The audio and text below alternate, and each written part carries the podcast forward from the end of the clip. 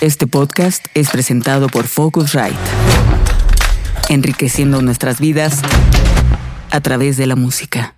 Whisky Producción Musical, con Luis García y Gaby Ugalde. Podcast número 19. Hacerlo bien o fracasar.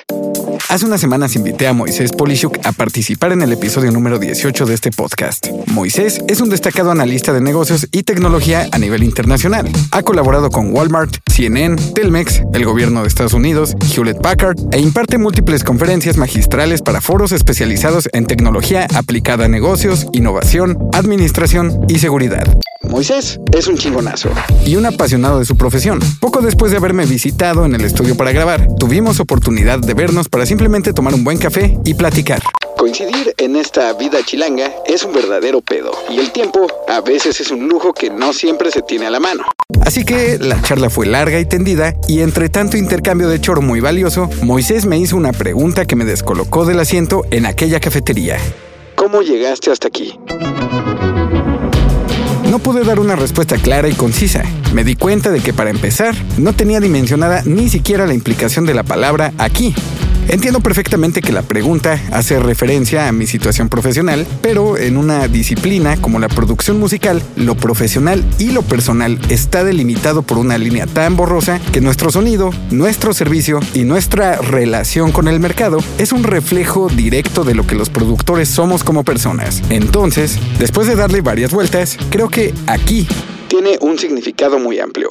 Yo, por ejemplo, nací y crecí aquí, en la Ciudad de México. Aquí vivo y aquí radica mi cultura, mi cosmovisión, mi familia y mis amigos. de cuatro pilas de la marca 10 pesos, mira.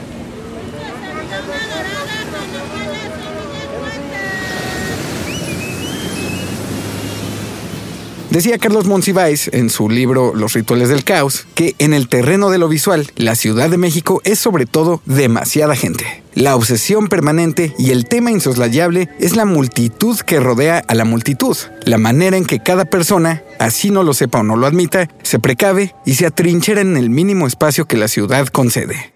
Para mí, esa trinchera o ese mínimo espacio que menciona Monsiváis siempre ha sido Coyoacán una de las 16 demarcaciones territoriales de la ciudad. Aquí en Coyoacán se encuentra la Facultad de Música, donde estudié mi carrera como instrumentista en guitarra que por cierto no terminé. También aquí pisé por primera vez Massive Sound, un estudio de grabación que hace más de 20 años albergó el sonido de mis primeros pasos en la industria de la música. Aquí viven mis amigos y colegas más cercanos con quienes tengo una relación de varias décadas. Incluso hoy estoy justo aquí en Coyoacán escribiendo este episodio sentado en un café muy cercano a la Fonoteca Nacional, donde soy restaurador de patrimonio sonoro desde hace casi 10 años. Una cosa lleva a la otra. Por eso creo que uno tiene diferentes comienzos y aunque me cagan los dichos populares, siempre hay una primera vez. En mi caso, uno de los primeros comienzos más importantes fue la primera vez que conocí un ecualizador. Cuando tenía aproximadamente 11 años, en mi casa, en alguna ocasión, sorprendí a mi papá conectando su reproductor de audio para escuchar música. Entonces me acerqué y me mostró el ecualizador analógico integrado en el aparato. Me explicó cómo cada una de las bandas amplificaba o atenuaba un rango de frecuencias que representaban los graves, los medios y los agudos. Particularmente fue como descubrir magia auditiva y a partir de entonces todo se escuchaba diferente. Tal vez otro comienzo fue tocar la guitarra eléctrica por primera vez, escuchar su distorsión a través de mi primer amplificador, o mi primera grabación en un cassette, mi primer disco, mi primer soundcheck, mi primer escenario, mis primeros excesos, la primera vez que mi música sonó en una sala de cine, mi primer jefe culero y abusivo, mi primera mezcla, mi primer buen cliente, mi primer socio o mi primera masterización. No lo sé, pero después de darle muchas vueltas a la pregunta que Moisés me hizo, creo que de manera tácita y complementaria al concepto de aquí podemos adjudicarle el concepto de ahora. Aquí y ahora. Lugar y momento. Así que ahora, desde los últimos cinco años, he vuelto a tener primeras veces y nuevos comienzos, todos con varias enseñanzas y aprendizajes. Produje a mi primer artista con un hit internacional número uno en ventas durante algunas semanas en México y América Latina. Después vinieron más hits y con ellos una perspectiva más amplia, pero al mismo tiempo desalentadora, cruda y decadente sobre el negocio de la música. Una experiencia muy oscura y nada fácil de digerir. Pero en general no me puedo quejar y recuerdo tres experiencias muy luminosas en mi más reciente andar. Número 1. Toqué por primera vez en el Zócalo Capitalino frente a 100.000 personas junto a mis más queridos secuaces que se han sumado a todas mis aventuras desde hace un chingo de ayeres y por primera vez escuché desde mis zapatos como compositor y guitarrista las canciones que había producido para un artista ser coreadas por una multitud de sus seguidores. Número 2. Como ingeniero de mezcla, colaboré con el SETI Institute, dependencia de la NASA fundada por Carl Sagan y la astrofísica Jill Tarter, en un proyecto llamado Earthling Project, que consistió en la creación de un fonograma de cantos y voces de todo el mundo grabados en un disco de nano surco lanzado a la Luna como testimonio de nuestra civilización para futuras colonias espaciales. Número 3. Como ingeniero de grabación y locutor, tuve el privilegio de grabar audioguías para la Capilla Sixtina del Vaticano. Sin duda, un proyecto muy importante para mí, puesto que siempre he sido fanático de la historia del arte y las civilizaciones, por lo menos desde una mirada muy amateur, pero pasional. Y de pilón, también vale la pena mencionar que una de mis más grandes y recientes proezas en la vida fue aprender a poner límites y saber cuándo decir que no a los clientes, colegas y seres queridos. En el camino perdí a uno que otro amigo y a pesar del dolor que implica, hay que saber cuándo la toxicidad de una relación nos hace daño y tener la voluntad de mandar a chingar a su madre a todo aquel que se quiera pasar de lanza. Es muy difícil, cuesta un huevo y la mitad del otro, pero es necesario. Y bueno, ese es mi aquí y mi ahora.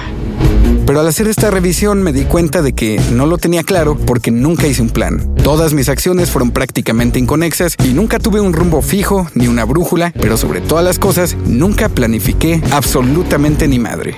Grave error. La planificación es la sistematización y desarrollo de decisiones necesarias para alcanzar propósitos u objetivos específicos. Un plan estratégico implica la visualización de un gran panorama y se hace valer de herramientas de evaluación, seguimiento y medición de resultados para detectar en dónde le estás cagando y cómo mejorar aquello que ahora eufemísticamente se conoce como áreas de oportunidad.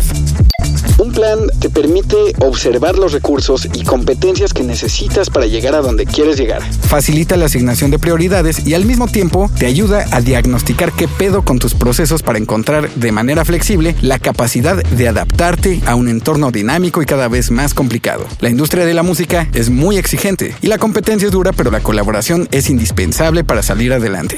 Muy difícilmente se tiene éxito en soledad. Todos necesitamos unos de otros y la buena planificación ayuda a conectar los diferentes enfoques de los integrantes de un equipo para facilitar el control esquematizado de roles y responsabilidades. Así nadie se sale del huacal y todo el engranaje de personas trabajan puntualmente en una sola dirección. La verdad está cabrón no planear. Y aguas porque como dice Moisés, si no tienes un plan, entonces tu plan es fracasar. Y es que cuando eres bueno en lo que haces, con o sin un plan, a huevo que avanzas y muchas puertas se abren, no solo las profesionales. Pero es muy fácil alejarte de tus objetivos si no tienes un plan, porque todos somos proclives a caer en la trampa y sucumbir ante nuestras mañas, nuestros vicios, la hueva y nuestra propia sombra. Carl Jung plantea el arquetipo de la sombra como el aspecto inconsciente de la personalidad, caracterizado por rasgos o actitudes que el yo consciente no reconoce como propios o incluso rechaza. En pocas palabras, la sombra es nuestro lado más oscuro, vil, salvaje, sexual, brutal, infantil y visceral pero también representa nuestro gran potencial, ya que cuando estos contenidos de nuestra psique se rechazan, contrario a desaparecer, cobran cierta autonomía y se construyen como una amenaza para nosotros mismos. Recientemente, a falta de plan y sin saber dónde es aquí, visité a mi propia sombra. Salí a pasear un tiempo con ella. No me llevó a buenos lugares y no me gustó lo que me mostró, pero ahora que estoy de regreso, me quedo con una frase que me dijo Moisés en nuestra charla y que tocó mis fibras más sensibles haz el bien por ti y por los que te rodean. Qué cabrón, ¿no? Hacer el bien por ti y por los que te rodean. Y así será. Los primeros pasos de este plan serán reconocer a la sombra que llevo dentro, abrazarla e integrarla a mi vida para mantenerla a raya y que nunca se apodere de mí.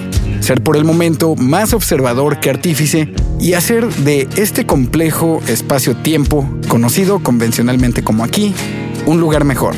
Explorarlo y conocerlo más aprender nuevas cosas y ver con nuevos ojos a esta industria musical que me confronta todos los días para hacerlo bien o fracasar. He rodeado esquinas para no encontrar monstruos a la vuelta y me han atacado por la espalda. He lamido mi cara cuando lloraba para recordar el sabor del mar y solo he sentido escosor en los ojos. He esperado de brazos cruzados para abrazarme y me he dado de bruces contra mi propio cuerpo. He mentido tanto que cuando he dicho la verdad, no me he creído. He huido con los ojos abiertos y el pasado me ha alcanzado. He aceptado con los ojos cerrados cofres vacíos y se me han ensuciado las manos.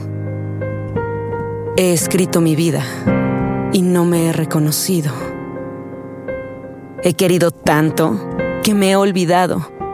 He olvidado tanto que me he dejado de querer. Pero he muerto tantas veces que ahora sé resucitar. La vida es quien tiene la última palabra.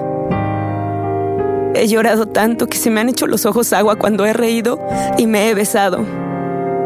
He fallado tantas veces que ahora sé cómo discernir los aciertos de lo inevitable.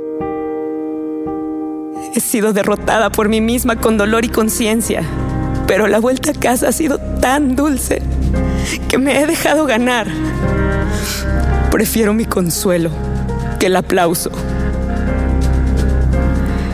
He perdido el rumbo, pero he conocido la vida en el camino. He caído, pero he visto estrellas en mi descenso y el desplome ha sido un sueño. He sangrado, pero todas mis espinas han evolucionado a rosa. Y ahora mi vida huele a flor. Acabas de escuchar Mi vida huele a flor del Elvira Sastre en voz de Gaby Ugalde. Mi nombre es Luis García. Hasta la próxima. It's a hopeless situation, and I'm starting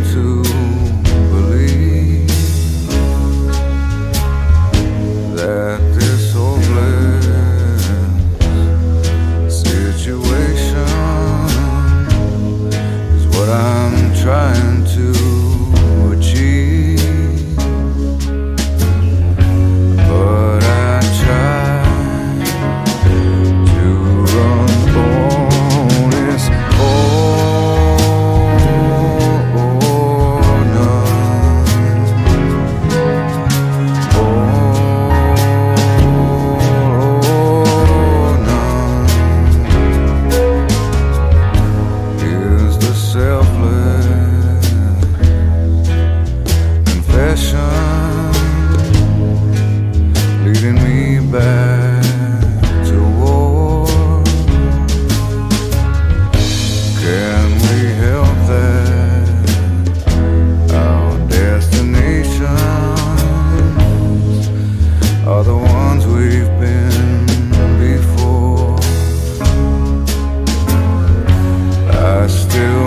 heart